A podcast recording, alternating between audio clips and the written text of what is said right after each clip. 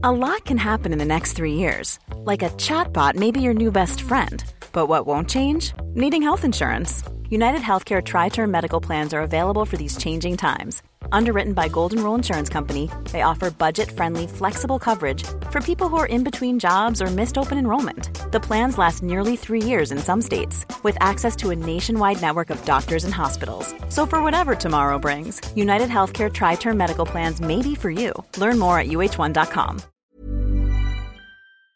Saludo con muchísimo gusto a mi compañero Gerardo Rodríguez, experto en materia de seguridad, columnista del Heraldo de México. Estimado Gerardo, gusto saludarte. Bienvenido. Muy buenas tardes.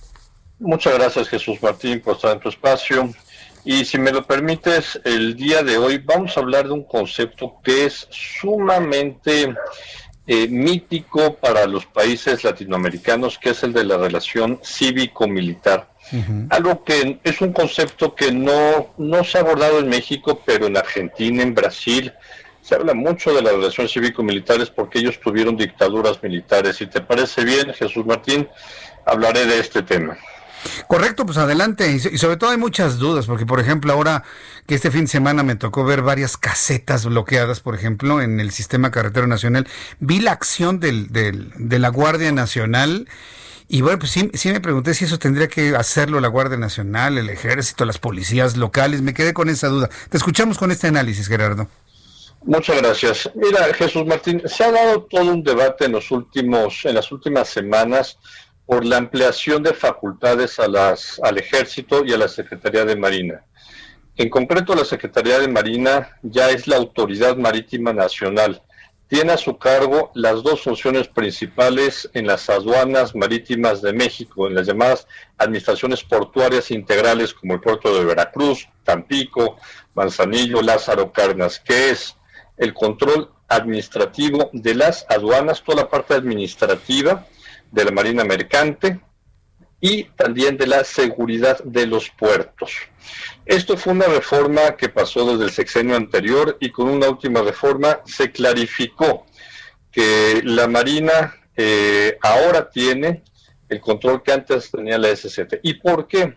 Había, se formaron gremios terriblemente corruptos, Jesús Martín, al interior de la Marina Mercante de México. México está eh, en un lugar eh, cerca del 15, 20 lugar en términos de pesca a nivel internacional. Países como Vietnam, como Chile, como Perú están por encima de México, teniendo nosotros dos costas eh, con, con, océanos espectaculares para desarrollar esta industria.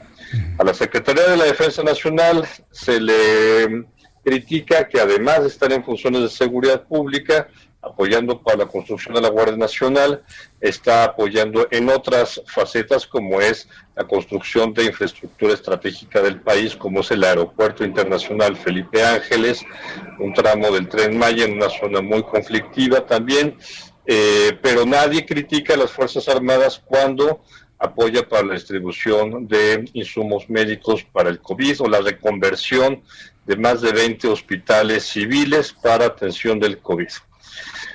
Eh, sí nos estamos apoyando demasiado nuestras Fuerzas Armadas, Jesús Martín, pero es por cuatro razones principales. La primera, eh, la opinión pública nacional le tiene amplia confianza a las Fuerzas Armadas. Segundo, las instituciones civiles que están son responsables de atender estos problemas, SCT el tema de aduanas, eh, etcétera, la Secretaría de Salud, el IMSS, el ISTE, que están rebasados con el tema del COVID, están pidiendo el apoyo de la Secretaría de Defensa y de Marina. También eh, la probabilidad de que tengamos una guerra, Jesús Martín, es una hipótesis que dejamos en el, en el, en el siglo pasado. nuestras Fuerzas Armadas tienen que ayudar a los problemas que tenemos al interior del país. Eh, y Finalmente, las Fuerzas Armadas tienen capacidades humanas, operativas, logísticas, técnicas y la disciplina que permiten un rápido despliegue para atender problemas urgentes para el país.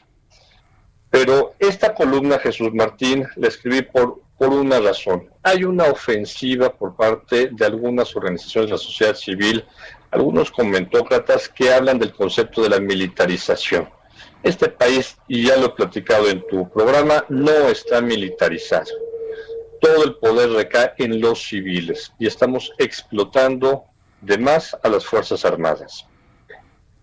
Ahora, en, esa explotación de las Fuerzas Armadas, como tú lo estás calificando, ¿cuál va a ser el desgaste que va a tener al tiempo eh, las Fuerzas Armadas? Porque hay un desgaste definitivamente, ¿no? En imagen, en confianza, en acciones. ¿Tú cómo lo ves hacia el futuro? No, no, no se ha caído la confianza hacia las Fuerzas Armadas, se mantienen en los niveles más altos, por encima del 85% de aprobación de la población. Claro que hay un desgaste porque se abren espacios de, problemas de gestión de recursos, probables actos de corrupción, por supuesto que, que, puede haber ante el ejercicio de tal magnitud de responsabilidades. Pero todo eso las Fuerzas Armadas lo dirimen en, en tribunales interiores y cuando son requeridos los militares son castigados en tribunales civiles. Pero fíjate que a todo esto eh, el secretario de la Defensa está abriendo el diálogo con civiles. El, próximo jueves, Jesús Martín, se firma un convenio con el Senado de la República para abrir el diálogo con el Senado de la República para discutir estos temas civiles y militares, para que los legisladores conozcan mejor las Fuerzas Armadas y viceversa también. Eh, por primera vez, Jesús Martín, esto es un hecho histórico, hay cinco alumnos independientes civiles cursando la maestría en Seguridad Nacional en el Colegio de Defensa. No sé si recuerdes, hubo una persona que, interpuso un amparo porque no fue aceptado para cursar esta maestría de élite dentro de las Fuerzas Armadas. Ya tenemos eh, una cuarta parte ya de los alumnos del Colegio de Defensa son civiles. Entre otras muchas cosas, eh, Jesús Martín. Y hay un dato interesante. Ya tenemos el primer eh, subdirector del Instituto Mexicano de Estudios Estratégicos, que fue nombrado por el secretario de la Defensa, que es civil, Luis Felipe Cangas, que viene de la Secretaría de Seguridad del equipo de, Alfonso Durazo. Eh, y que es civil. Yo creo que es, es, es el, primer nombramiento eh, de alto rango civil en la historia de México en los últimos 80 años. Vaya, pues digamos que una, una institución tan monolítica como son las Fuerzas Armadas ha empezado a abrir en estos tiempos por necesidad entonces, Gerardo. Sí, claro. Yo, yo, yo creo que en México se, se, va a empezar a debatir algo que es, por ejemplo, eh, si México está listo para fusionar sus dos secretarías militares. México es el único país en América Latina que tiene dos secretarías de Estado militares y las dos con militares al frente lo cual también trae el debate de si ya es hora de tener un secretario de la defensa civil. De eso escribiremos seguramente en próximas semanas. Bueno, ya el comandante supremo lo es, ¿no? ¿Tú, crees que el, siguiente hacia abajo, cuatro estrellas, tenga que ser también civil? Es un gran debate, mira, yo soy de la opinión que deberíamos empezar teniendo un par de subsecretarios civiles en Marina y en Defensa para empezar a romper tabúes también, porque las Fuerzas Armadas es una institución que espectacular en términos de carrera profesional. Un cadete del colegio militar puede llegar a ser secretario de la defensa. Eso ninguna Secretaría de Estado te permite ese ascenso, salvo la Secretaría de Relaciones Exteriores, ¿no? Que si ingresas al servicio exterior puedes llegar a ser canciller, por supuesto embajador. Es, quitarle esa opción a los, a los eh, cadetes del heroico colegio militar, pero lo que creería sería un, staff mucho más profesional, un Estado mayor conjunto, como el resto de los países del mundo.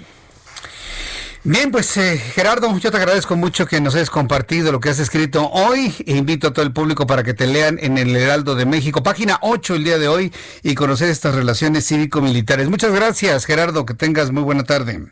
Gracias, Jesús Martín. Te mando un fuerte abrazo. Fuerte abrazo también para ti. Gracias.